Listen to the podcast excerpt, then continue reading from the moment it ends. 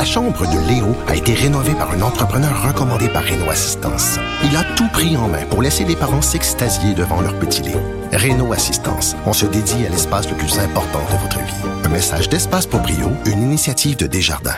Protégez vos dépôts, c'est notre but. La SADC protège vos dépôts dans les institutions fédérales, comme les banques. L'AMF les protège dans les institutions provinciales, comme les caisses. Oh, quel arrêt! Découvrez ce qui est protégé à vos dépôts sont protégés.ca. Merci, bye bye. Geneviève Peterson. Une animatrice pas comme les autres. Cube Radio.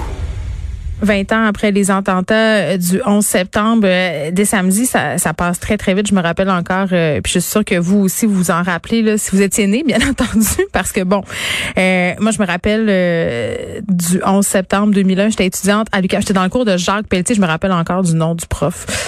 quand on, on a cogné à la porte pour dire qu'il y avait, que c'était la guerre, on savait pas encore qu'est-ce qui s'était passé, que c'était un avion, qui, un avion, pardon, voyons, on voit mes origines sanguinéennes ressortir. Un avion qui avait percuté le World Trade Center, un premier avion. Euh, donc, c'est ça. Qu'est-ce qui reste de cet événement historique qui a changé, euh, j'ai envie de dire, l'histoire des États-Unis, mais l'histoire du monde aussi? On était avec Luc La Liberté. Salut, Luc.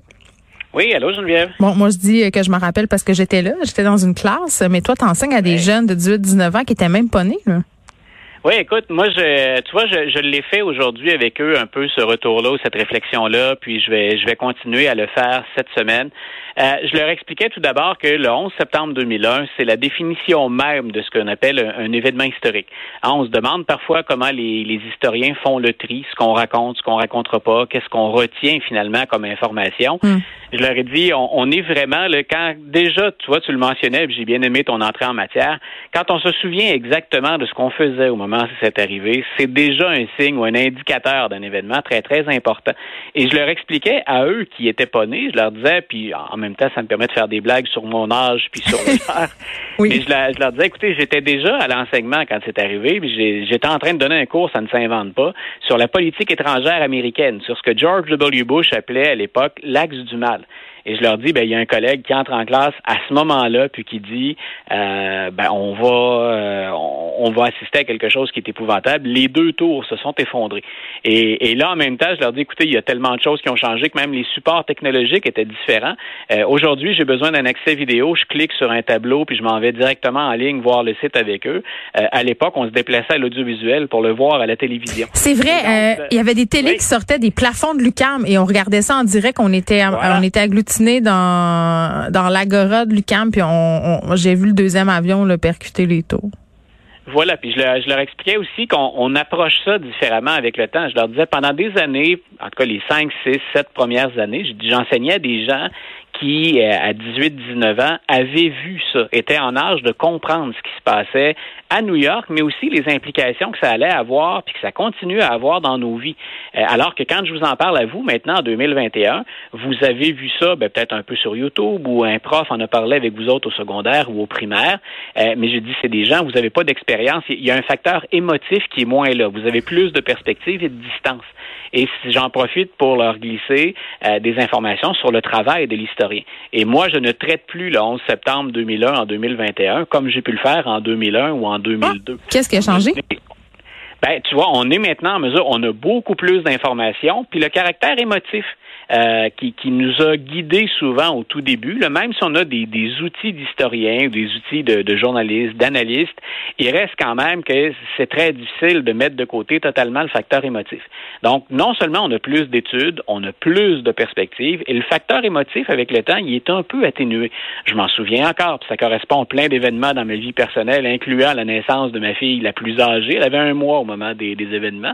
Mais donc, je, je suis maintenant capable, et c'est le travail. Oui, mais même quand tu revois les images, parce que moi, que je faisais référence au début de l'émission euh, à la série documentaire Turning Point sur Netflix, il y a des images très, très difficiles à regarder là, de personnes qui, qui, sautent en bas des tours, des avions qui percutent, des gens qui sauvent, qui crient. Euh, on dirait que je me replonge exactement dans le même état d'esprit dans lequel j'étais ce matin-là. Tu vois, moi, je me trouve, euh, si je prends juste au plan personnel, puis que j'oublie même l'aspect professionnel de mon travail, je, je, dirais pas que je suis détaché. Ça vient encore me chercher. Mais déjà, c'est un peu comme une. Écoute, j'ai envie, c'est gros comme comparaison, mais c'est un peu comme un deuil. la, la, plaie est comme encore. Non, mais c'est vrai. Oui, voilà. Mais je suis capable de le faire. Par contre, euh, écoute, je sais pas combien de fois pour le travail ou pour le plaisir, je suis passé par New York. Puis moi, j'entre toujours par Lincoln Tunnel. Donc, euh, je, je, suis comme un vieux cheval. Je rentre à l'écurie puis toujours par le même chemin. Euh, et quand j'entre dans la boucle, pour nos auditeurs qui sont entrés à New York par là, quand j'entre sur Manhattan, la dernière chose qu'on voyait dans la boucle avant d'entrer dans le tunnel, c'était les tours jumelles.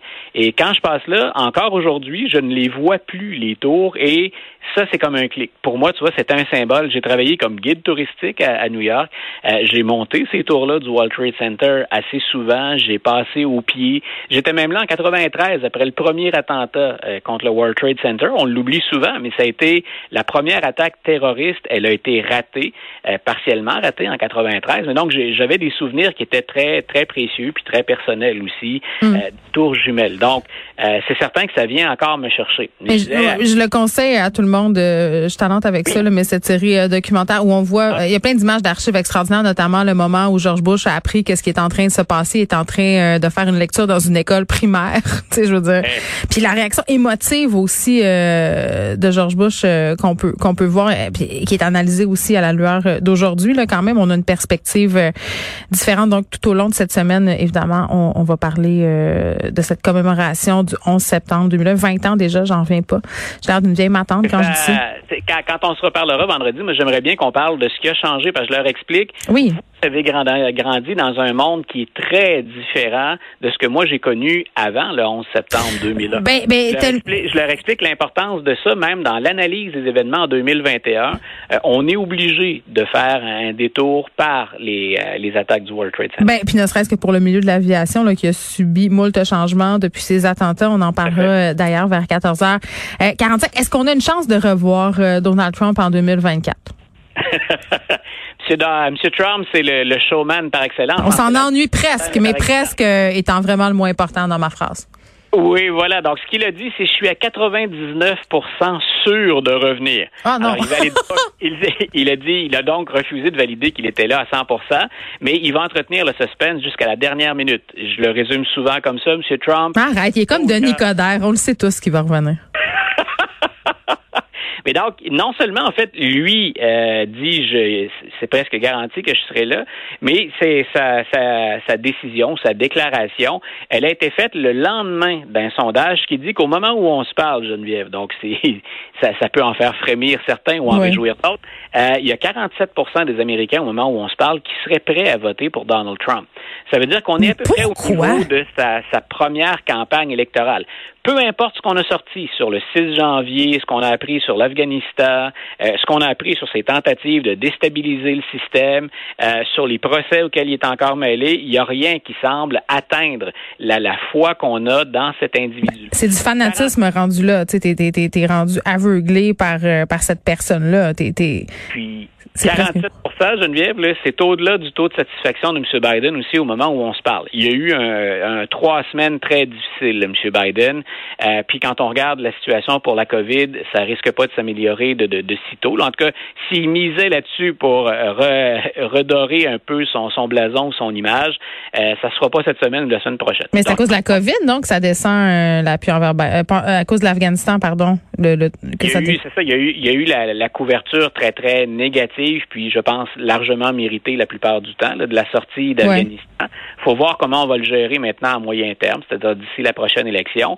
Euh, il y a de mauvaises nouvelles économiques dans le dernier mois. Après deux mois intéressants où on a atteint le 900 000 puis un million de, de, de création d'emplois, on est rebaissé à un niveau qui est inquiétant puis insatisfaisant, à peine au-delà du 200 000 créations d'emplois dans un mois.